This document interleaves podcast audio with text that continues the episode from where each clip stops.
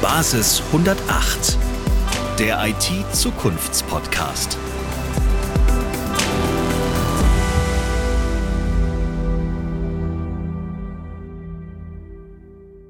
Hallo, herzlich willkommen zu einer neuen Folge von Basis 108, dem IT-Zukunftspodcast. Ich freue mich, dass ihr wieder dabei seid. Ich bin Svea Eckert, Tech-Journalistin. Heute ist für mich eine besondere Folge, denn ähm, ich bin heute äh, zum ersten Mal für euch quasi live unterwegs. Ja, das heißt, äh, statt mit einem Mikrofon am Tisch sind wir heute mit Ansteckmikros in Laboren an Modellen unterwegs, um euch auf eine ganz besondere Reise mitzunehmen, nämlich eine Reise ins Thema Quantencomputing. Also, was ist das überhaupt? Wo stehen wir da? Und natürlich auch, wie sicher sind unsere Systeme gerade im Hinblick auf Verschlüsselung, denn da wird es beim Quantencomputing nochmal richtig spannend. Und da bin ich natürlich nicht alleine unterwegs, sondern bei mir ist einer der wirklichen Top-Experten auf dem Gebiet, nämlich Professor Tommaso Calaco vom Quantum Control Institute, ein Teil des Peter Grünberg Instituts am Forschungszentrum in Jülich. Und ja, genau hier sind wir auch schon. Schön, dass wir heute bei euch, bei dir zu Besuch sein dürfen. Sehr schön, danke, willkommen. Ja, hier in Jülich entsteht ja gerade eines der größten Zentren für Quantencomputing, für Quantencomputer in Europa. Und einmal kurz zum Hintergrund von dir, Tommaso. Du bist ja einerseits Top-Experte, andererseits aber auch Top-Netzwerker, nämlich du bist Mitglied, Expertinnenrat Quantencomputing, also berätst seit Jahren die Bundesregierung und bist einer der Initiatoren des Quantenflaggschiff-Projekts der EU-Kommission. Das ist ein Projekt mit einem Budget von mittlerweile sieben Milliarden Euro. Neun. Neun Milliarden Euro. Und den ersten Termin, den wir miteinander hatten, der musste ja tatsächlich verschoben werden, weil du von der EU-Kommission eingeladen wurdest und dort gesprochen hast. Also was tut sich denn da gerade auf der Ebene? Also gerade jetzt wurde für das erste Mal eine zehnjährige Perspektive geöffnet, wo die Kommission auf Augenhöhe mit Mitgliedstaaten jetzt äh, die Zukunft planen will. Nämlich bisher war unser Flagship immer eine EU-Initiative mit Ausschreibungen, mit verschiedenen Aktivitäten, wo auch dann äh, die Mitgliedstaaten auch die eigenen nationalen Initiativen entwickelt haben.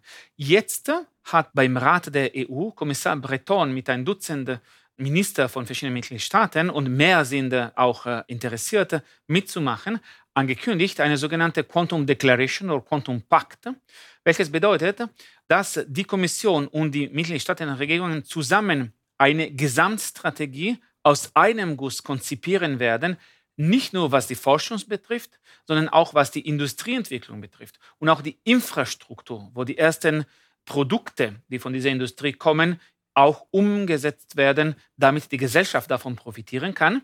Und das ist wirklich jetzt etwas, das jenseits, also deutlich jenseits vom Flagship geht. Das Flagship hätte in 27 enden sollen und jetzt haben wir praktisch so gut wie sieben weitere Jahre für diese längerfristige Unterfangen, die die Quantentechnologien brauchen, um überhaupt verwirklicht zu werden. Spannend, ja, weil dann geht es ja sozusagen von der Theorie oder von der Forschung auch in Richtung Praxis und genau darüber werden wir heute ja auch sprechen und wir stehen ja so ein bisschen deswegen auch bei dir im Büro und zwar einerseits, weil wir hier auch nachher, ich darf auch noch nicht verraten was, aber auf ein bisschen Anwendung gucken werden. Und andererseits, aber, und das ist hier absolut dominant, in deinem Büro ähm, steht ein Modell von einem Quantencomputer hier mitten auf dem Tisch. Und der Gold glänzt mich schon die ganze Zeit an. Und lass uns einmal damit einsteigen. Was sehen wir da konkret? Also das ist was äh, auch oft als Kronleuchter bezeichnet mhm. wird, in dem Sinne, dass es äh, alle diese Stücke, ja. die hängen normalerweise von der Decke in einem großen Kühlschrank, das ist ein zylindrischer Kühlschrank, wo verschiedene Schichten sind, die dazu äh, gedacht sind, um die inneren Teile, und zwar hier unten, zu isolieren. Ja, Nämlich, ich beschreibe es einmal ganz kurz, was wir sehen. Also wir sehen diesen großen Glaszylinder und in diesem Glaszylinder sind quasi goldene Scheiben, ja, und dann in der Mitte ist mit Silbern wie so eine Art, ja, wie soll man es beschreiben, ja? Es ist ein Schlauch, Ein wo Schlauch. flüssiges Helium dann fließt, Ah. welches das Kühlmittel ist, ja, Mhm. wie in einem Kühlschrank, nur ein sehr besonderer Kühlschrank, weil es wirklich nach sehr tiefen Temperaturen kühlt. Fast minus 300 Grad. Äh, so ist es. In der Ah. Tat kann man hier auf der Seite sehen, ja, hier sind es ganz oben minus 223, dann geht es minus Ah. 269. dann wird es immer kälter und so weiter, kälter. kälter und kälter und kälter bis zu 10 Millikelvin, Bis- also 0,01 Grad überhaupt über das absolute Nullpunkt. Ja, und Ja? da ganz unten ist dann der Chip. Genau, und da ist der Chip, die QPU, Quantum Processing Unit, die eben diese tiefen Temperaturen braucht mit dieser Technologie. Es gibt andere Möglichkeiten. Das ist eine supraleitende Technologie, die hier in diesem Fall realisiert wird, wo eben die äh, Schaltkreise anfangen, sich nach den Gesetzen der Quantenmechanik zu äh, verhalten, so dass wir diese Phänomene der Superposition und Verschränkung haben, die dann zu der Leistungsfähigkeit von Quantencomputer führen. Und ja? da an der Stelle wird's, finde ich, auch total spannend. Vielleicht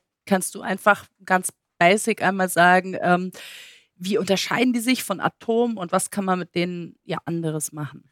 Da gibt es viele spannende Aspekte eigentlich hier, weil die Gründerväter der Quantenmechanik, zum Beispiel ein Schrödinger, Mhm. sagte, manchmal denken wir, dass wir mit einzelnen Atomen Mhm. experimentieren können. Das ist aber nur in Gedankenexperimenten. Mhm. Und das, also zu überlegen, zu konzipieren, dass das in der Wirklichkeit passieren könnte, ist so lächerlich, als würde man denken, dass man einen Pterodaktyl in einem Zoo züchten würde. Äh, nun, niemand weiß, warum er ein Pterodaktyl äh, gewählt hatte, äh, äh, statt Ich etwas, was ein bisschen einfacher ist so, so So vielleicht.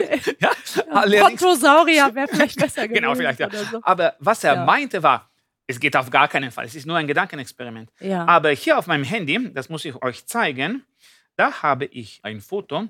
Also das ist ein Foto, Mhm. Was mit dieser Kamera gemacht worden ist. Ja. Das sind Also drei mit der Atome. Handycam. Mit das der- sind drei Atome. Ja, drei einzelne Atome. Okay. Also man hat, äh, jetzt ist es in Winterthur ein Exponat in einem Museum, Mhm. ein Wissenschaftsmuseum dort, wo quasi, also in einer Vakuumkammer, diese drei Atome stehen. Zwischen den Atomen und äh, mein Handy Mhm. stehen nur Linsen, also ein Mikroskop, Okay. also keine komische Elektronenmikroskop oder sowas. Und man sieht das so, ja? Ja. Also ohne besonders äh, raffinierten technologischen Systemen.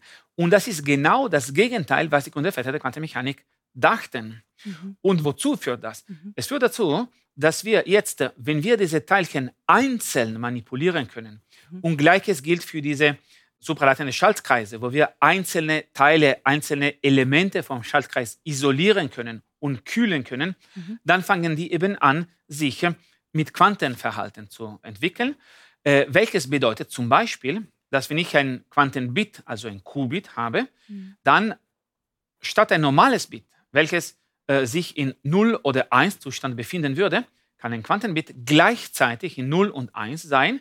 Jetzt, wenn ich mehrere davon habe, kann ich alle Möglichkeiten gleichzeitig parallel darstellen. Ja, und das ist ja das Besondere und auch das Faszinierende am Quantencomputing und auch das, was so, sage ich mal, in jemand, der sich damit eben nicht tagtäglich beschäftigt, was auch erstmal so verwirrend ist, ne? Weil wir kennen eben diese Zustände an oder aus, 0 oder 1. Und das ist beim Quantencomputer und eben bei den Qubits, den Bits des Quantencomputers, komplett anders. Genau, man kann die sich buchstäblich nicht vorstellen. Ja.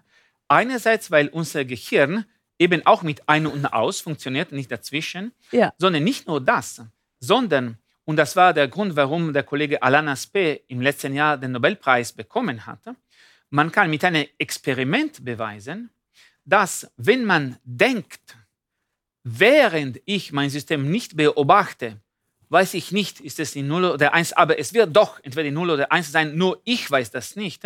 Mhm. Wenn man das annimmt, liegt man schon falsch. Mhm. Ja?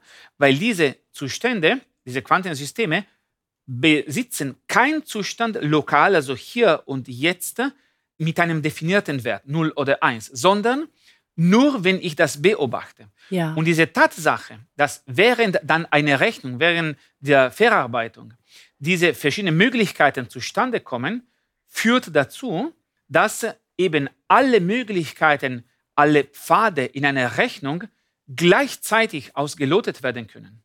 Etwa wie in einem Labyrinth. Wenn ich in einem Labyrinth bin und ich bin in der Mitte und will, will, nach außen, dann versuche ich ja das Erste, was ich kann, ja, ich gehe zum Beispiel nach rechts. Dann aber komme ich zu einer Sackgasse. Dann komme ich zurück und sage, ja, ich hätte eigentlich lieber nach links gehen Quasi sollen. wie wenn ich von oben einen Wassereimer reinschütte ins Labyrinth sozusagen. Ganz genau. So ist Quantencomputing. Ganz genau. Weil das Wasser sich quasi gleichzeitig seinen Weg dann so. Genau, Mhm. weil die Qubits gleichzeitig 0 und 1 rechts und links Mhm. gehen können, also wie quasi das Wasser, was ich überall verteilen kann. Eigentlich reden wir von einer Wellenfunktion, Ja. die diese Quantensysteme beschreibt. Und dann dieses Parallelismus kann in einigen Fällen verwendet werden, um schneller zur Lösung zu kommen. Und damit kommen wir eigentlich schon zur Anwendung. Ne? Ich will noch einmal ganz kurz aufnehmen, was wir sehen und dann lass uns eintauchen in das, ähm, wa was kann man denn mit so einem, ich nenne es jetzt mal verrückten System. Ja, eben- nennen wir auch. Ja, ja. mit so einem verrückten System, was kann ich damit in der echten Welt sozusagen machen? Aber das heißt also, wir sehen dieses faszinierende Gebilde aus Gold und Kupfer, eben diese Irrkühlung, ähm, damit eben diese Quanten sich so verhalten, wie, wie wir wollen. Ne? Und unten sehen wir diesen Quantenchip. Und ähm, das ist jetzt ein Modell, der ist jetzt äh, nicht, nicht irgendwie angeschlossen, da kommen wir vielleicht später noch zu. Und jetzt ist aber die Frage, wenn dieser Chip mir für eine Rechenaufgabe ganz viele unterschiedliche Lösungen auswirft, ja, welche stimmt denn dann, beziehungsweise wie gehe ich denn damit um? Ganz genau. Also du siehst hier, hier Mhm. in diesem Gerät, da gibt es einige silberne Drähte, Ja, die in Wellen sich von oben bis nach unten bewegen. ja. Diese Drähte sind quasi die Inputs ja, Ah. von meinem Problem Mhm. reinkommen und gleichzeitig auch dann die Outputs herausgelesen werden. Okay. Ja? Mhm. Und die Frage ist eben, wenn ich alle diese Möglichkeiten im Quantencomputer quasi kodiert oder dargestellt habe, Mhm. Dann aber lese ich aus. Ja, ich kriege die Informationen raus und äh, was kriege ich? Ich kann nicht äh, alle Möglichkeiten gleichzeitig bekommen, sondern ich bekomme nur eine. Das ist äh, bekannt als Kollaps der Wellenfunktion. Von allen Möglichkeiten nur eine Möglichkeit überlebt. Und wenn es einfach eine der vielen Möglichkeiten ohne weitere Gewichtung, würde man sagen, ist, dann bringt das auch nicht vieles, ja, weil es ist nur eine der möglichen Pfade im Labyrinth und es könnte der richtige sein oder auch der falsche. Ja. Was wir brauchen, ist eine Konstruktion, ein Algorithmus, ein Verfahren, was quasi die richtige Lösung rausselektiert, sodass während der Rechnung alle gleichzeitig da sind, aber am Ende, wenn ich auslese, dann finde ich hoffentlich mit Sicherheit die eine, die die Lösung darstellt. Ja. Und das ist die hohe Kunst der Quantenalgorithmen und auch der Grund, warum wir noch nicht mal systematisch wissen, wie wir solche Quantenalgorithmen für beliebige Probleme entwickeln können, sondern nur für einige spezifische Probleme, vielleicht können wir das später auch noch, noch ein bisschen erzählen, das, das, das kennen. Und das ist wirklich im Input und Output, also durch diese Drähte. Wir müssen die Information reinfüttern und auch rausholen. Wir leben auch hier außerhalb von Quantencomputer in der klassischen Welt. Ja. Das heißt, wir müssen quasi diese Schnittstelle zwischen der ultrakalten Quantenwelt der Superposition und unserer Welt, wo die Antwort am Ende Ja oder Nein ist, wir müssen diese in Verbindung bringen. Das ist die ja. Schwierigkeit bei diesen Geräten. Okay. Und für was zur Hölle kann man das benutzen? Du hast doch hier was, ich weiß es Genau, ja. genau. Also zum Beispiel ein Algorithmus, was wir kennen, was, was gut funktioniert, ist für ein mathematisches Problem, was wir in der Grundschule mit großer Langeweile immer äh, irgendwie durchgerechnet haben. Jetzt bin ich Nämlich, neugierig. nämlich die Faktorisierung. Man bekommt eine Zahl, ja, man muss jetzt schauen, was die Faktoren sind. Und dann fängt man an mit allen Faktoren, dividiere bei durch zwei, dann durch drei, fünf und so weiter und so fort. Extrem langweilig. Allerdings, ja, wenn wir in der Schule das versuchen würden, würde das zu lange dauern. Ja. Weil die Größe des Problems wächst exponentiell mit der Anzahl von den Bits, die man hat. Dabei ist der Vorteil, dass bei einem Quantencomputer die Größe des Raums, was man irgendwie ausloten kann, Mhm. äh, explorieren kann, wächst auch exponentiell, äh, weil wir eben diese, alle diese Möglichkeiten gleichzeitig haben. Das bringt diese enorme Beschleunigung. Und in diesem Fall, das war in 95, ja, als ich noch ein Student war, dass ein Kollege aus äh, MIT in Boston, Peter Shore, einen Algorithmus erfunden hat, der trotzdem, also durch dieses Parallelismus, aber am Ende das Ergebnis liefert, ja oder nein, faktorisierbar oder nicht. Und das ist etwas, das sehr mathematisch und abstrakt klingt, ist es auch, hat aber Anwendung in der Sicherheit, weil die jetzigen Protokolle für die Codierung, für die Verschlüsselung von Informationen basieren eigentlich auf der Schwierigkeit, diese Faktorisierung äh, zu invertieren. Das heißt, ein Quantencomputer könnte verwendet werden im Prinzip, und das ist auch nicht besonders schön, kann man sagen, ja, könnte verwendet werden, um Schlüssel zu entziffern, alle äh, Kommunikationen aus dem Internet quasi abzulesen. Zum Glück gibt es andere Quantentechnologien, die es ermöglichen, diese Sicherheit zu bewahren, selbst wenn ein Quantencomputer da sein könnte, der das machen könnte, was noch lange nicht der Fall ist. Das mhm. dauert noch mindestens 15 Jahre, damit das zustande kommt. Aber das ist ein Beispiel von einem Problem, was extrem praktisch ist. Andere Probleme haben zu tun mit der Suche in einer Datenbank. Etwa wie wenn ich eine mh, mm, Telefonnummer habe mhm. und ich möchte wissen, wem diese Telefonnummer gehört. Ein Telefonbuch ist nach Namen äh, äh, geordert. Also natürlich, jetzt kann ich per Internet das machen, aber wenn ich nur das Buch hätte, dann würde das auch sehr lange dauern. Genau. Also in einer äh, Stadt wie Köln, mhm. im Durchschnitt müsste ich äh, eine halbe Million Mal das blättern. Äh, mit dem Quantencomputer aber reduziert das sich, und zwar nicht so stark, nicht so exponentiell, also von einer Million auf 1000 Versuche, aber das wäre eine sehr starke Beschleunigung, die auch in anderen Problemen verwendet werden kann, wie zum Beispiel Probleme der Minimierung einer Funktion, die wiederum in der KI Verwendung findet. Sodass angedacht ist, wenn Quantencomputer wirklich mit sehr vielen Qubits, also nicht die, die paar Dutzende, die, die man hier in diesem System sieht am Ende, sondern viele Millionen Qubits funktionieren würden, dann könnte man die im Prinzip auch für Beschleunigung von KI-Vorgänge verwenden. Und das wäre natürlich etwas, das viel breitere Anwendung und Interesse bekommen würde. Jetzt haben wir ja hier auf deinem Tisch ein Modell und selbst dieses Modell ist ja schon ordentlich groß, ne? Und die echten äh, Quantencomputer sind ja noch größer. Jetzt stelle ich mir vor, Handy ne, auf minus äh, 300 Grad gekühlt. Ähm, also wie sieht das aus, weil wir jetzt so schön über Anwendungen reden? Wie sieht es aus? Aha, also gehst schon an deine Tasche. In meiner Tasche. Ta okay, ich komme mal mit. Tasche hier. Ja, was hast du da? Das ist ein Samsung Galaxy Quantum. Ja. Das ist das erste Verbraucherelektronikgerät, also Consumer Electronic Device, welches mit Quantentechnologie der zweiten Quantenrevolution funktioniert. Ja. Und zwar ist kein Quantencomputer, ist auch kein Quantenkommunikationsgerät, aber es hat da drinnen ein Chip, mhm. das ist 2,5 mm Quantenzufallszahlengenerator.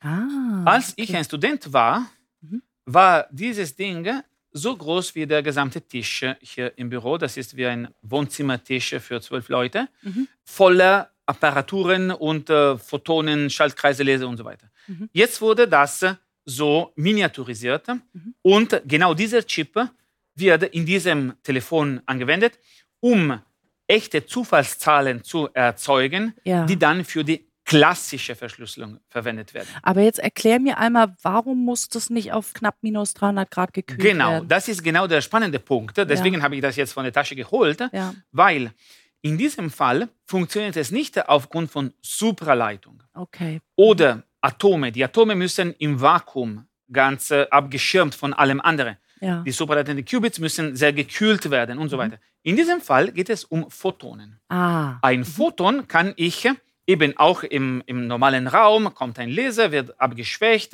mhm. oder eine Einzelphotonenquelle, auch noch besser, die einzelne Photonen rausschickt, das sind die kleinsten Quanten von Licht. Dann können die zum Beispiel kommen auf einem Spiegel. Dieser Spiegel ist nur äh, zur Hälfte mit Silber beschichtet, sodass äh, ein Photon eine Wahrscheinlichkeit 50 Prozent hat durchzugehen und eine Wahrscheinlichkeit 50 Prozent reflektiert zu werden. Also je nachdem finde ich das Photon hier oder dort und ich messe und wo ich dieses Photon finde, ist eigentlich am Ende 0 oder 1, links oder rechts, eine komplette Zufallszahl. Mhm. Und das kann verwendet werden für die Kryptographie. Mhm. Und nachdem Photonen irgendwie rumlaufen, ohne hm, Bedarf sehr niedriger Temperatur, dann kann man das auch eben in der Tasche tragen. Und je mehr Qubits, desto schneller, desto mehr Rechenoperationen kann ich durchführen. Genau. Ja. Weil mit 1 Qubit habe ich gleichzeitig die beiden Möglichkeiten 0 und 1. Mit 2 Qubits habe ich vier Möglichkeiten. 0, 0, 0, 1, 1, 0, 1, 1. Ja. Mit 3 Qubits 8, mit 4 Qubits 16 und so weiter. Das ist die exponentielle Skalierung. Okay. Deswegen brauchen wir, wenn wir den Vorteil erreichen wollen, viele Qubits. Ja? Heute, dieser Rundgang hier, den wir bei dir machen dürfen, ist ja fast so ein bisschen wie so ein kleines Überraschungspaket, weil ähm, wir haben nicht nur den Quantencomputer als Modell, den wir eben angeschaut haben, und eben das Handy und den Chip, sondern wir dürfen ja noch richtige Quantencomputer angucken. Oh ja. würde ich sagen, da ziehen wir uns jetzt die Jacken an und gehen mal über Sehr gerne. Sofort. So, es ist sehr windig. Und wir sind auch schon draußen auf diesem großen Campus jetzt in Jülich. Hier gibt es ja ganz unterschiedliche Forschungsbereiche. Also Quantencomputing ist ja nur ein, Ja, oh ja. ein Bereich. Ich will einmal ein bisschen beschreiben. Also das ist hier ein sehr, sehr schlichter Campus. Also wer sich irgendwie so Quantencomputing vorgestellt hat mit ähm, fancy weißen Gebäuden, glasverzierte, da lachst du doch mal so, ja, weil, weil es ist hier ähm, sehr schlicht. Ähm, Ja. aber wir laufen auf dem Helmholtz-Ring und ich habe ja gelesen, dass Helmholtz auch äh, war das, hat er nicht auch Quantenphysik? War das Äh, Helmholtz? nein, noch nicht. Nein, nein, nein, nein. Das, Der war, war das war vor der Quantenzeit Ja, okay. sozusagen. Aber der, was er gemacht hatte, war wirklich etwas, das äh, zwischen Grundlagen, Mhm. Wissenschaften und auch sehr angewandte, fast technologischen Aspekten. Und das ist auch ein bisschen, was wir tun. Also diese sehr komischen, äh, ja, also verrückten, wie du gesagt hast, Phänomene Mhm. quasi auf eine brauchbare Basis zu bringen. Das ist, was, was äh, quasi der Höhepunkt von Quantentechnologien ist. Gleichzeitig verrückt, gleichzeitig fundamental fast philosophisch und extrem angewandt äh, mit Möglichkeiten für eine echte Verwendung in der Gesellschaft. Man denkt ja immer bei Verschlüsselung, ach, äh, das kennt man vielleicht so von WhatsApp, irgendwie deine Nachrichten sind jetzt verschlüsselt zum Beispiel. Aber dass Verschlüsselung ja so breit im Internet angewendet wird, dass man immer im ersten Moment nicht auf, sozusagen so auf der Pfanne oder auf der Kette, ne? dass ja Oh ja. im Prinzip nicht nur mein Online-Banking irgendwie verschlüsselt ist im Internet, sondern im Prinzip alles. Ja, genau. Weil es gibt sehr viele Daten, die wir gerne nicht äh, mit der ganzen Welt teilen wollen. Nicht nur einige WhatsApp-Nachrichten und auch nicht nur unsere äh, Kreditkartennummer, sondern auch alle unsere, zum Beispiel, was weiß ich, also Gesundheitsdaten. Und auch selbst unsere Präferenzen, was wir kaufen zum Beispiel. Ja, Ja. Das, das führt da, also wenn das nicht sicher wäre, was natürlich in vielen Fällen passiert, dass man seine Daten äh, also so einfach preisgibt, das kann natürlich auch äh, zu Manipulationen führen, einfach für Leute, die Ja, unsere die ganzen Webseiten, ne? Genau. HTTPS eigentlich jede Genau. Anfrage, die ich im Internet stelle und jede moderne Webseite, die auf HTTPS, S für Security Genau, ganz genau. basiert ist, verschlüsselt. Und deswegen ist diese Verschlüsselung so wichtig und deswegen gucken auch alle so sehr auf ähm, das Quantencomputing, weil du ja gesagt hast, das ist halt diese in Anführungszeichen langweilige, aber so wichtige Aufgabe, ne? diese Primzahlzerlegung, Faktorisierung, Genau. ähm, was die Quantencomputer eben so schnell können. Genau, also das ist natürlich ein längerfristiges Risiko, weil, wie gesagt, bevor ein Quantencomputer nützlich, also große Zahlen faktorisieren kann, braucht man nicht nur eine hohe Anzahl von Qubits, sondern diese Qubits müssen auch sehr kleine Fehler aufweisen, welches bedeutet, dass die Qubits, die man praktisch realisieren kann, erreichen noch nicht die sogenannten physikalischen Qubits, wie wir die in diesem Chip gesehen haben oder eben die Atome, die in der Foto auf meinem Handy waren, sondern man braucht viele mehr von diesen physikalischen Qubits zu kombinieren, um sogenannte logische Qubits zu schaffen, die dann eine ausreichend äh, niedrige Fehlerrate haben. Ja? Ja. Äh, so dass dann wir äh, ähm, uns darauf verlassen können, dass das Ergebnis von der Rechnung dann am Ende auch stimmt. Jetzt stehen wir hier. Es ist ein so ein rundes Holzgebäude. Eigentlich das erste Holzgebäude, was ich hier sehe. Ne? Sonst ist ja eher alles so ein bisschen in tristerem Stein gehalten. Und jetzt bin ich aber mal richtig gespannt, was in diesem Jahr relativ neuen, ne, so aufstrebenden Holzgebäude, was wir da gleich zu sehen bekommen. Dann gehen wir mal rein. Tun wir. Ja. Super. Ja, danke, Dankeschön. dass wir hier sein dürfen. Oh, hier rauscht es auch schon. Jetzt weniger kalt. Ja, und hier ist es auch nicht mehr kalt, eher warm. Also es Ja. hört sich äh, an, als stehen wir vor einer Waschanlage, ist aber keine. Äh, warum ist es hier so laut? Das, sind, das ist ein Geräusch von Pumpen. Ah, Diese Pumpen sind genauso wie in einem Kühlschrank. Ja? Äh, die dienen dazu, es gibt einen Kompressor, welches quasi die Anlage sehr kalt hält, weil auch in diesem Fall benutzen wir supralatente Qubits, die eben zu so kalter Temperatur funktionieren. in deinem Büro haben wir das Innere von einem Quantencomputer gesehen. Jetzt sehen wir das Äußere. Das ist einfach, im Prinzip muss man sich vorstellen, wie ein schwarzes äh, Metallgehäuse. Ne? Genau, Und ein der- großer Kühlschrank. Ein großer Kühlschrank von außen, da steht in orangener äh, Schrift was drauf und viel mehr sieht man ehrlich gesagt auch nicht. Aber ist da drinnen dieser Zylinder mit diesen Genau. goldenen Scheiben und, und da Genau. drin, das ist minus 275 Grad kalt. Ungefähr, ja. Okay, und was kann ich jetzt damit machen? Also kann ich da platt gefragt mein Online-Banking knacken? Äh, nein, noch nicht. Okay, Und zwar, und zwar gar nicht mit dieser Maschine. gut. Diese ist kein allgemeiner Quantencomputer, sondern ein Quantenannihiler, was er kann, Funktionen minimieren, ein Minimum von einer komplexen Funktion finden, welches nützlich sein kann für verschiedene Probleme, darunter in der Zukunft auch vielleicht äh, künstliche Intelligenz. Aber wir können das äh, so äh, vorstellen, als eigentlich neulich Firmen wie DHL waren daran interessiert. Ein bekanntes Problem, was schwierig ist zu lösen, ist das Traveling Salesman Problem, welches bedeutet, heutzutage, ich habe mein, äh, äh, mein Paketbote, der hat zig Pakete zu liefern, überall in der Stadt, mit verschiedenen Standorten, die natürlich sich tagtäglich ändern. Und äh, es muss in der kürzesten Zeit mit äh, kleinstem Spritverbrauch erreichen. Ja? Und in welcher Sequenz soll er alle besuchen, damit alle Pakete am Ende von Tage geliefert werden, das ist nicht trivial. Und so ein Problem, also bei solchen verschiedenen Möglichkeiten, ja, wie auch im Labyrinth, wie wir davor besprochen haben, also verschiedene Pfade, wie finde ich den besten Pfad, und zwar in diesem Fall nicht den richtigen Pfad, sondern den kürzesten, das ist eine Frage, die eine Minimierung erfordert, die diese Maschine äh, in der Lage ist durchzuführen. Und hier können auch Unternehmen schon Zeit buchen. Ja, ja, weil das mit unserem Supercomputer verbunden ist. Also da gibt es eine Möglichkeit von der Cloud so zu, zu, zu, zu, zu Zugriff zu zugreifen. bekommen. Und ja, dann genau. können Unternehmen wie zum Beispiel dieses Traveling Salesman Problem, also wie Genau. kriege ich meine Pakete am kürzesten, am schnellsten zu der richtigen Person, können die eben solche Probleme dann lösen. Genau. Noch nicht natürlich große Probleme. Ja. Noch nicht äh, Probleme, die, die eine enorme Beschleunigung gewinnen, weil eben da sind immer nur noch 5000 Qubits von beschränkter Güte, ja, so dass diese Annealing durchgeführt werden kann und noch nicht dieses allgemeine Quantencomputing, was wir besprochen haben, aber trotzdem schon, äh, wo man ein bisschen Verbesserung bekommt, Beschleunigung. Auf unserer letzten Station wollen wir ja richtige Quantencomputer Ja. angucken.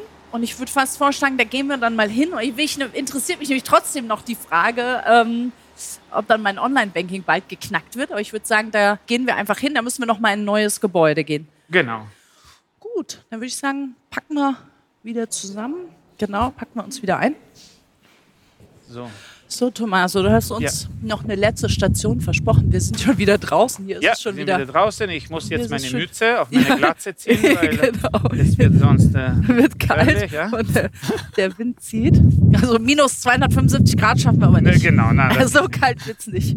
Die letzte Station, da hast du ja gesagt, dass wir, das, ihr nennt das hier auf dem Campus ins Cryo-Lab gehen. Und ich Genau. habe in der Vorbereitung mal ähm, das versucht zu googeln, ja? ja. Also vorgestellt habe ich mir natürlich sowas wie, wenn die in den Science-Fiction-Filmen auf einen anderen Planeten fliegen, dann frieren die sich in der Kryokammer ein, ja, und können dann sozusagen Lichtjahre überdauern.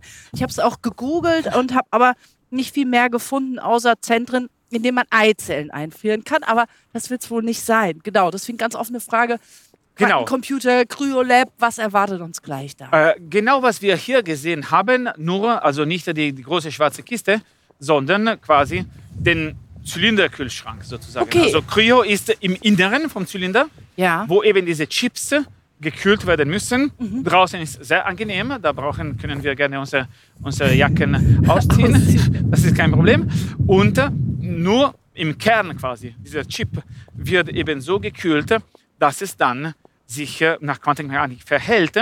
Also da ist der Schwerpunkt nicht so viele 5000 Qubits wie hier, sondern nur ein paar Dutzend, die aber in diesem Fall vom Labor, wo wir jetzt hingehen, einzeln, jeder einzeln beliebig kontrolliert werden können und deswegen auch für universelle, für allgemeine Quantenschaltkreise, allgemeine Quantenoperationen verwendet werden können.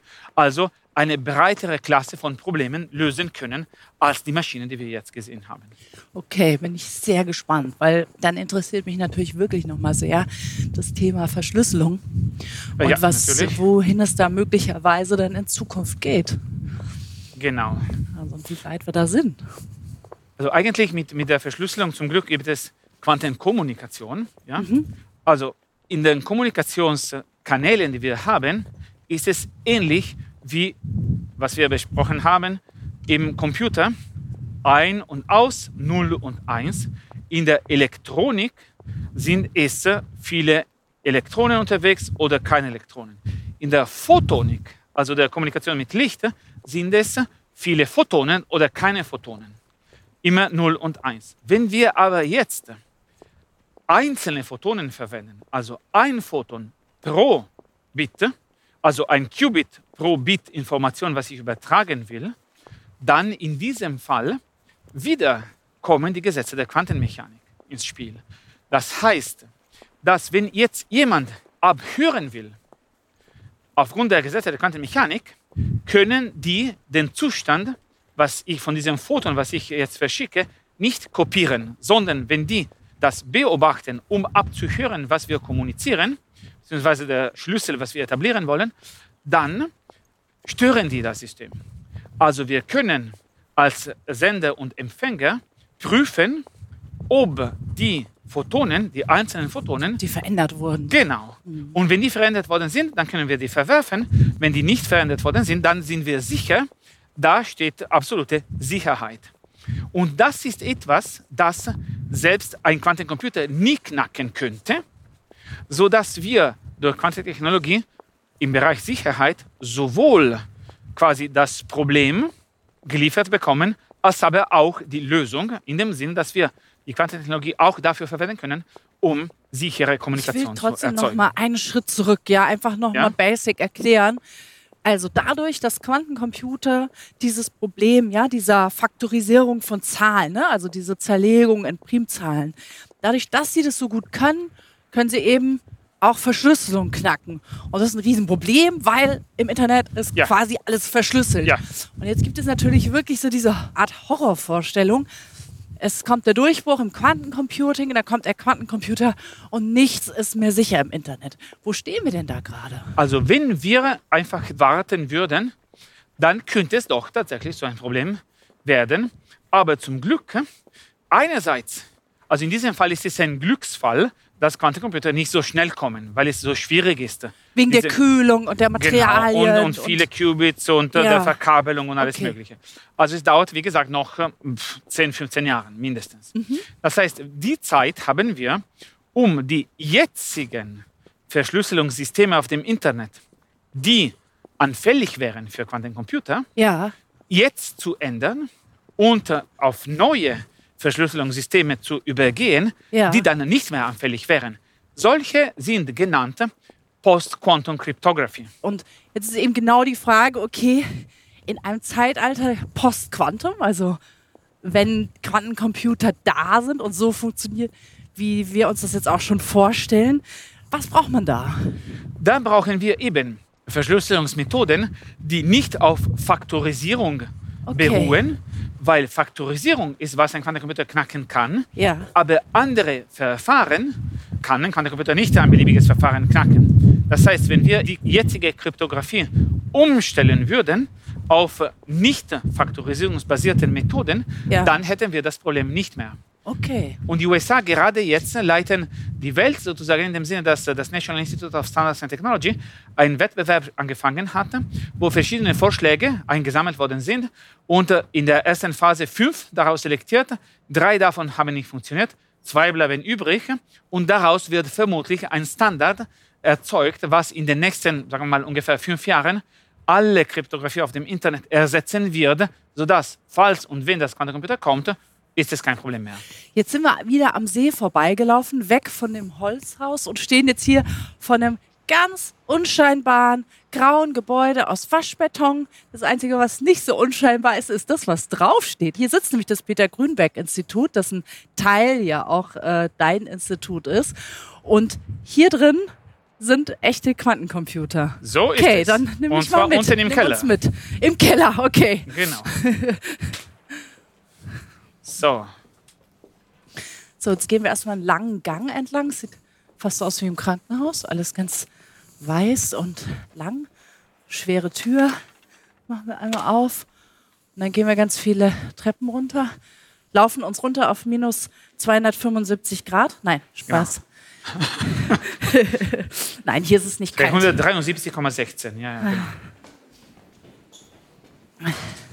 So, hier steht Brandschutztür, darf nicht blockiert werden. Also jetzt öffnen wir hier die nächste ganz, ganz schwere Tür. Und jetzt wird das Geräusch der Pumpen, ja? Ah, jetzt hören wir schon die Pumpen im Hintergrund. Ich weiß nicht, ob ihr das auch hören könnt. Und hier sind die Pumpen. Oh, Halleluja. Okay. Wir stehen jetzt. Und da sind die Zylinder. Oh, okay. Also, wir stehen jetzt hier in einem großen Raum und vor uns sind ganz viele technische Geräte und ganz viele Kabel.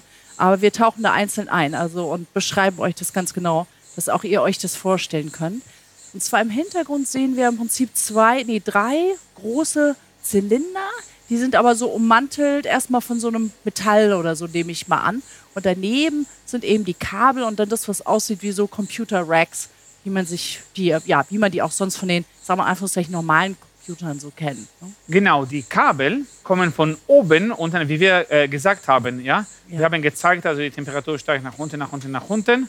Ja, und die Kabel, die diese wellenförmige silberne Linien dargestellt haben, die kommen von oben. Also so in, diesem, in diesen Kühlschränken kommt die gesamte Elektronik von oben und dann rein, rein, rein bis in das Quantencomputer, dann wo der Chip am Ende, also ganz unten in diesem Kühlschrank steht. Können wir an einen von den Zylindern dran gehen?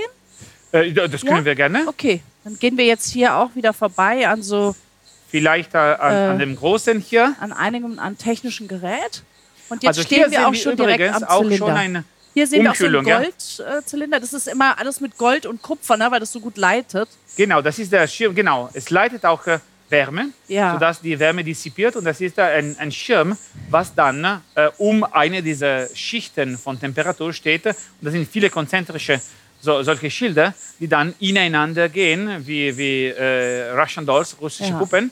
Und dann wird also die Temperatur zunehmend klein, äh, zunehmend nah ans absolute Nullpunkt. Ja, hier steht jetzt zufällig einer nebendran, der wahrscheinlich dann mal ausgetauscht wird oder Genau, sowas. genau. Ne? Weil in den Quantencomputer selber können wir jetzt hier von außen nicht reingucken. Dann muss ich wirklich vorstellen, dieser Zylinder, ne, der ist auch größer als du und ich. Also der ist Ja. noch, noch mal, also nicht ganz doppelt so groß. Ist dieser Zylinder ist auch recht breit, also wie so einen dicken Baumstamm kann man sich das vorstellen. Und der ist aber eben abgeschirmt mit fetten Schrauben und auch mit Metall. Also wir können da jetzt gerade gar nicht reinschauen, weil innen drin ist es eben, herrschen diese wahnsinnigen Temperaturen. Genau, ne? genau. Wenn wir das jetzt öffnen würden, Ja. dann würde es äh, mehrere Tage dauern, wieder, bis die Temperatur nach unten kommt. Ja. Total klar, es muss von außen komplett isoliert Genau. sein, damit diese Minusgrade auch erhalten bleiben. Jetzt haben wir ja mit künstlicher Intelligenz noch eine ganz andere Schlüsseltechnologie, die jetzt quasi ja wie so von der Seite äh, daherkommt und wo wir jetzt auch gerade kürzlich nochmal diese großen, großen Sprünge sehen. Wie wird denn deiner Ansicht nach künstliche Intelligenz die Quantentechnologie möglicherweise beeinflussen? Also gibt es da Wechsel? Also das ist eigentlich eine ganz aktuelle Frage, ja. die äh, mich persönlich auch in meinem Institut beschäftigt, weil was wir machen in meinem Institut ist Quantum Control. Das heißt, was wir wollen ist, in jedem dieser Kabel ja, wollen wir die passende Wellenform, die Kontrollpulsen reinschieben, die dann unsere Qubits zum Ziel bringen mit möglichst kleinen Fehlern. Und diese Pulsformen zu berechnen, das ist extrem komplex und oft können Methoden der künstlichen Intelligenz verwendet werden. Also maschinelles Lernen ist etwas, das neulich auch in meinem Institut und nicht nur da, sondern auch in anderen Instituten verwendet wird, um die Leistungsfähigkeit von Quantencomputern zu verbessern, um Fehler niedrig zu halten, um auch äh, Schaltkreise besser zu gestalten mhm, und das, so weiter. Das heißt, es sind zwei Schlüsseltechnologien, die sich gut ergänzen genau, können an der genau, Stelle. Genau, und zwar gut ergänzen, genau in beiden Richtungen. Weil einerseits, wie ich gesagt, jetzt gerade beschrieben habe, also kann man künstliche Intelligenz verwenden, um Quantencomputer besser zu machen, aber auch umgekehrt, wie wir früher gesagt haben, ein Quantencomputer, welches das Minimum von einer Funktion effizient suchen kann, kann auch in der Lage sein, äh, die Funktionen, die minimiert werden müssen für neuronale Netzwerke zum Beispiel, auch noch schneller zu minimieren. Das heißt, auch ein Quantencomputer kann umgekehrt für die künstliche Intelligenz angewendet werden. Und gerade um das zu erzeugen, wird das jetzt zum Beispiel an unserem Supercomputer gekoppelt. Okay, das muss ich jetzt nochmal fragen, weil im Moment haben wir bei der künstlichen Intelligenz und auch bei diesen Large Language Models, die alle ja kennen, so von ChatGPT und so, das große Problem, dass das, die Berechnung ist super energieaufwendig und auch super teuer, ne? weil wir einfach so viele Daten verarbeiten müssen. Heißt es, dass in Zukunft vielleicht auch Quantencomputer dafür eingesetzt werden können?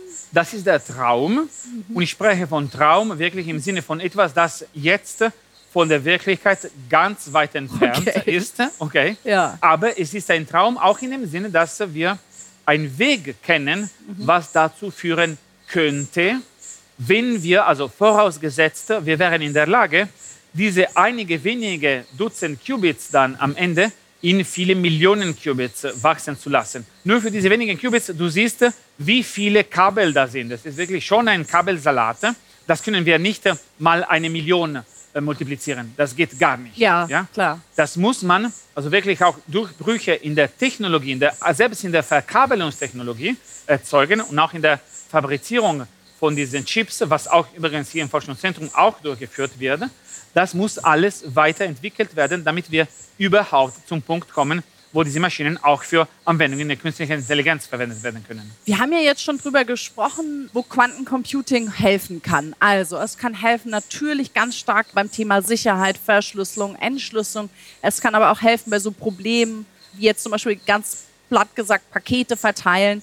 Wo gibt es denn weitere Anwendungen? Also Stichwort Pharmazie, ähm, Chemie, wo Quantencomputer interessant sein können? Das ist der weitere und vielleicht noch nähere Bereich, weil das betrifft die Quantensimulation. Nämlich, dass ich jetzt meine Atome zum Beispiel oder auch Quantenbits in diesen Maschinen, die miteinander verbunden sind, ich kann die verwenden, um zu simulieren, zu reproduzieren, letztendlich zu berechnen, was Atome zum Beispiel in einem Molekül machen, mhm. wie sich Atome in einem neuen Material verhalten. Okay, also Materialwissenschaft, genau. Medizin. Medizin, Chemie und so weiter.